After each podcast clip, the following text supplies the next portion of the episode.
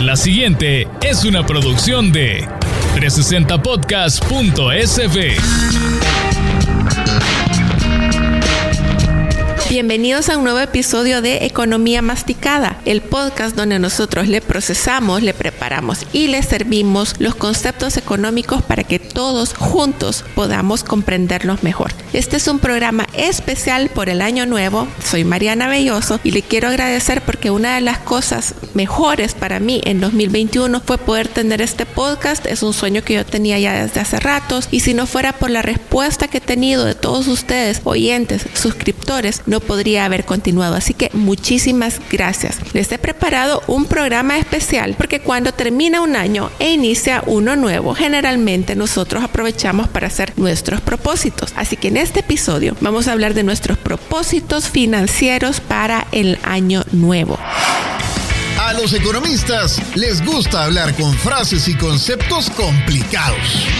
Globalización. Impuestos progresivos política monetaria, reservas monetarias internacionales, hiperinflación, utilidad marginal, tasa de amortización. Ya es hora de hablar de economía, pero en cristiano, en términos digeribles para todos. Y este podcast es para eso. Presentamos a Mariana Belloso en Economía Masticada. Recuerde que puede visitar la plataforma de 360podcast.sb, donde está toda la oferta de programas 100% salvadoreños con contenidos muy interesantes y ese puede ser también parte de sus propósitos. Iniciemos y vamos con el aperitivo. Masticando la economía. El aperitivo.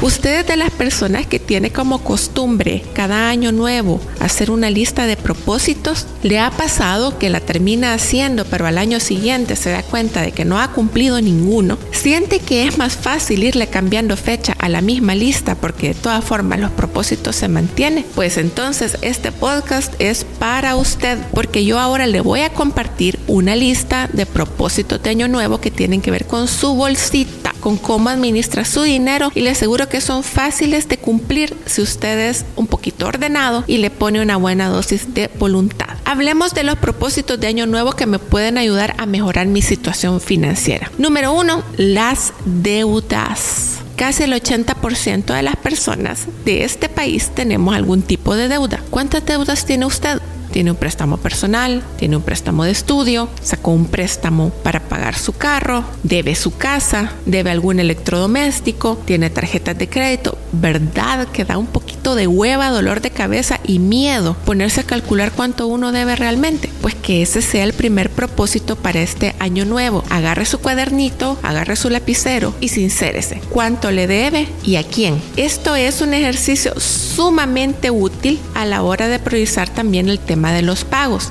Hay estrategias y de esto hay cantidad de autores que pueden darle a usted contenido adicional, pero hay estrategias para reducir las deudas que uno tiene y una de mis favoritas es la denominada bola de nieve, porque acá uno se enfoca en pagar primero la deuda más pequeñita y luego ir destinando esa cuota que pagaba a la siguiente deuda en tamaño y luego juntar esas dos cuotas que uno ya terminó de pagar para pagar la siguiente, etcétera, etcétera, etcétera. Y esta es una buena manera de irse deshaciendo de las deudas, que yo sé que nos dan bastantes dolores de cabeza a los salvadoreños. Pero para esto, como les decía, el paso uno es sincerarse. Piérdale miedo y anote cuánto debe y a quién le debe. Entonces puede empezar a priorizar las deudas más pequeñitas, terminar de pagar esas e irle haciendo frente cada vez a las más grandes. Un segundo propósito también es ver con cuánto usted realmente cuenta. Usted es una persona asalariada, cuánto le dan, le dan bonos, tiene derecho a comisiones, o es también una persona que además de su trabajo normal, montado un emprendimiento, tiene un negocito, todo esto también júntelo y sincérese, vea cuánto es el disponible que tiene. A veces hacemos gastos desordenados porque nos estamos confiando a que el otro mes me va a llegar no sé cuánto, en la siguiente quincena me van a dar este pago y a veces también nos excedemos en el endeudamiento en tarjeta de crédito porque nos autoadelantamos pagos que no nos han dado. Recuerde que la tarjeta de crédito es una deuda, un compromiso que está usted adquiriendo, no es un salario adicional. Así que el ordenarse y estar consciente de sus ingresos reales también puede ser un buen propósito para este 2022. El número 3 es crear un presupuesto. Esto a lo mejor puede sonar complicado, pero ya les voy a explicar mejor cómo se hace en el plato fuerte. Pero ahorita dejémoslo en el tintero. Usted ya se sinceró con sus deudas, ya se ordenó con los ingresos que tiene. Entonces su tercer propósito de año nuevo puede ser finalmente hacer un presupuesto personal o familiar. Un cuarto propósito tiene que ver con estar preparado para las emergencias. Nosotros no solemos tener un fondo de emergencias. Hay personas que sí, son bastante ordenadas y de sus ingresos apartan un porcentaje para el ahorro y otro porcentaje para su fondo de emergencia. ¿Por qué se tendría que guardar aparte? Porque si nosotros solo ahorramos y no tenemos un fondo de emergencia, ese ahorro siempre se nos va a estar yendo cada vez que tengamos un imprevisto. Se nos arruinó una llanta del carro, adiós ahorro. Nos enfermamos, adiós ahorro. Tuvimos que hacer un viaje que no esperábamos, adiós ahorro. En cambio, si tenemos un fondo específico para esos imprevistos, es más fácil que mantengamos nuestro ahorro por más tiempo y que ese vaya creciendo. Un quinto propósito puede ser empezar a aprender sobre inversiones. Yo no le digo que salga y que invierta y que compre acciones en Wall Street. Simplemente empiece a leer, empiece a interesarse sobre qué opciones de inversión tenemos locales e internacionales. Antes era bien complicado invertir en cosas de fuera, pero ahora la, la tecnología lo va facilitando. Eso sí, Usted no debe invertir en nada que no entienda al 100% cómo funciona y en algo que usted no sepa que le puede dar el seguimiento adecuado. Tampoco se debe invertir dinero que voy a necesitar para otra cosa idealmente se tiene que invertir dinero que yo estoy dispuesto incluso a perder. Así que mi invitación para este año nuevo y en este propósito es que empiece a aprender sobre inversiones. Lea, empápese de todo esto y entonces ya más adelante en 2023 quizás empezamos a hablar de invertir, pero ahorita edúquese. Y si usted es una persona que ya sabe de inversiones y que incluso ya tiene su pequeña carterita por ahí, que su propósito de año nuevo sea optimizar estas inversiones. Que no le haya salido muy bien, que sí le salió bien qué cosas cree que debería ir moviendo. Recuerde que también las prioridades de inversión cambian según la edad que tenemos. A medida que nos vamos poniendo mayores, no podemos seguir apostándole a cosas muy riesgosas, sino que tenemos que ir pensando más en el largo plazo. Un sexto propósito es que usted busque protegerse, proteger su salud, proteger su vehículo, proteger su vivienda y aquí sí estoy hablando de seguros. En El Salvador todavía tenemos una cultura de seguros bastante baja. A pesar de esto, hay opciones cada vez más accesibles. Ya no estamos hablando de que usted tiene que destinar 200 dólares al mes para poder contratar un seguro. Usted puede encontrar planes accesibles a diferentes tipos de presupuesto, tanto en salud como en vida, como en seguros para su vivienda o para su vehículo. Créame, contar con un seguro le ahorra a uno una cantidad de problemas y no es inalcanzable. Al final puede ser una excelente inversión. Así que lo invito a que también explore en este año nuevo las posibilidades que tiene para contratar un seguro. Finalmente, lo invito a que usted actualice estos propósitos que tiene durante el año. Imagínese que por allá por junio usted recibió un dinero que no se esperaba y ya en estos seis meses se educó bastante en el tema de inversiones y dice, bueno, ya estoy listo y voy a ver en qué pongo a trabajar este dinerito para que crezca, para que produzca para mí. Entonces eso es totalmente válido. Usted durante el año puede ir evaluando sus propósitos e irlos modificando. Igual si usted al principio del año se puso como meta ahorrar 10 dólares al mes, pero por allá por mayo, Dios quiera, le dieron un aumento salarial o su negocio le empezó a ir mejor, entonces puede ir ajustando también ese, ese monto que tenía destinado para el ahorro. Nos vamos entonces ya con todo este preámbulo al plato fuerte. Masticando la economía. El plato fuerte. Como les prometí en el plato fuerte de hoy, vamos a aprender a hacer un presupuesto personal y un presupuesto familiar.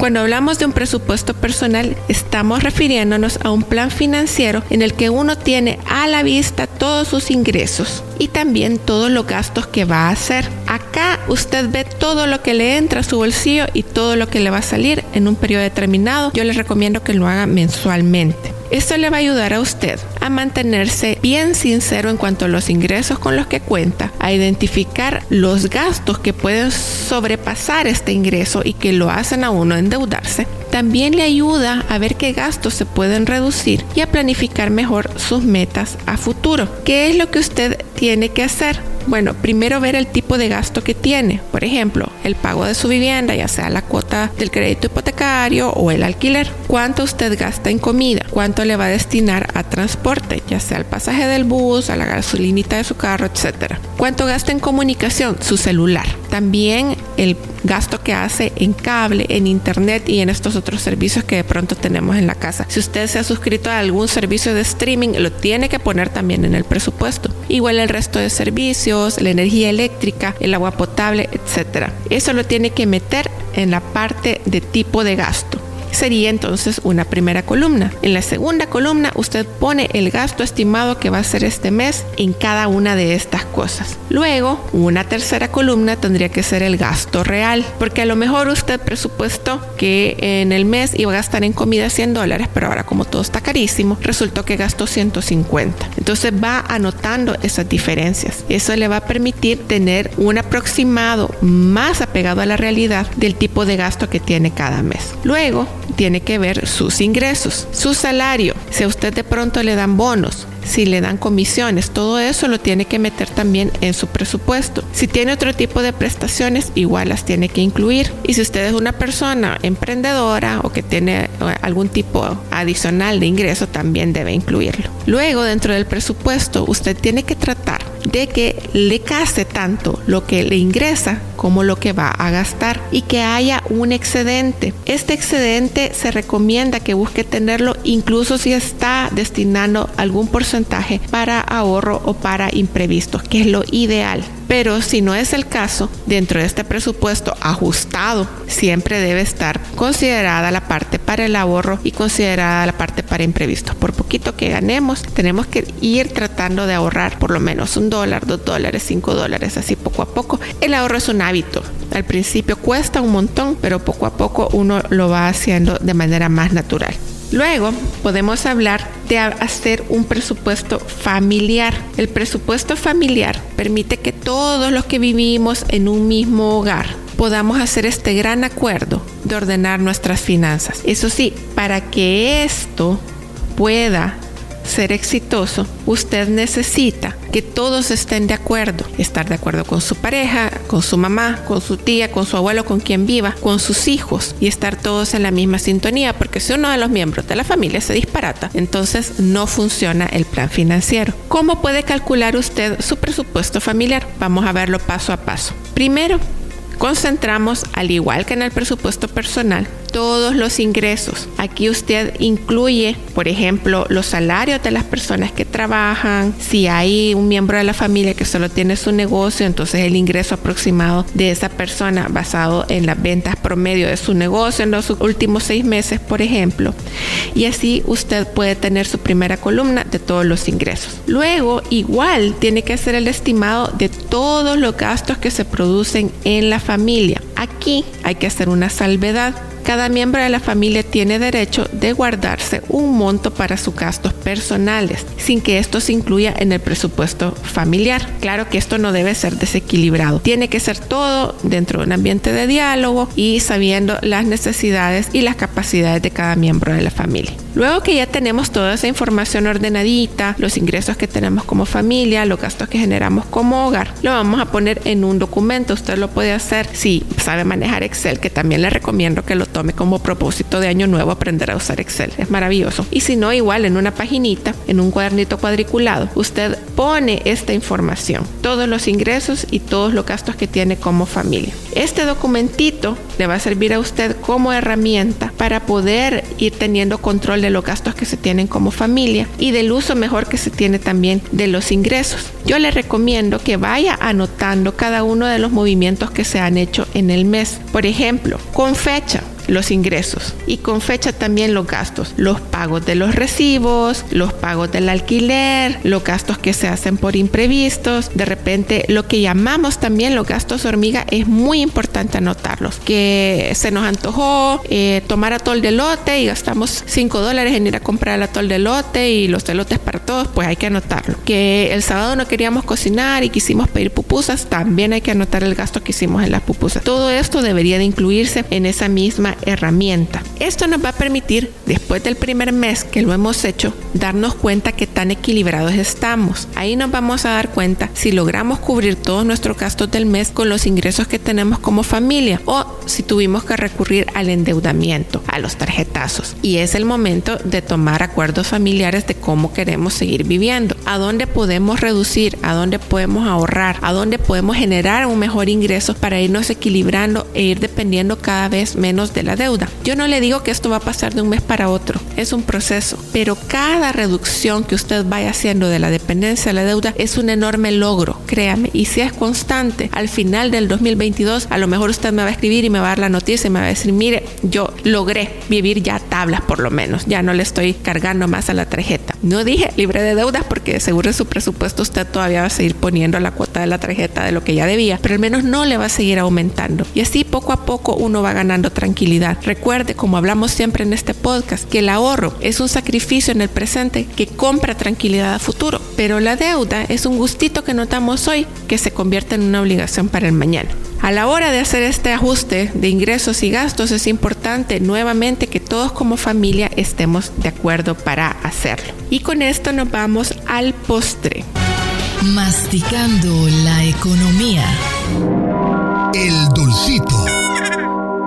Llegamos al final así de este programa especial de Año Nuevo de economía masticada y le quiero invitar a que usted haga el ejercicio de adaptar estos propósitos que yo le he sugerido a su realidad personal y que me lo cuente. Usted puede hacerlo a través de las redes sociales de 360podcast.sb. Ya sabe que nos encuentra en Instagram o en Facebook como 360podcast.sb, pero también en Twitter como 360podcast-sb. Ahí usted me puede contar, Mariana, de los propósitos que usted nos compartió. Yo me voy a agarrar estos tres, yo no, yo solo estos dos, yo sí me voy a tirar a tratar de hacerlos todos, o yo estoy en un nivel superior y voy a agarrar sus consejos, pero los voy a adaptar eh, porque yo ya estoy bien ordenado en mis finanzas. Lo que sea, queremos que nos lo comparta. También agradecemos por haber cumplido este primer año junto con nosotros y lo invitamos a que pueda compartir nuestro contenido para que más personas puedan beneficiarse de él. Usted puede entrar a 360podcast.cb y suscribirse tanto a este podcast como a todos los otros que tenemos de nuestro equipo 100% salvadoreño. A mí me puede escribir a través de Twitter con mi usuario arroba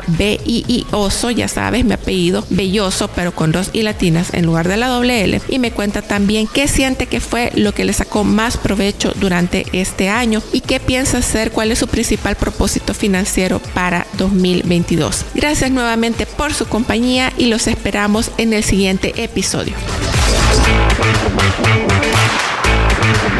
Esta fue una producción de 360podcast.sb.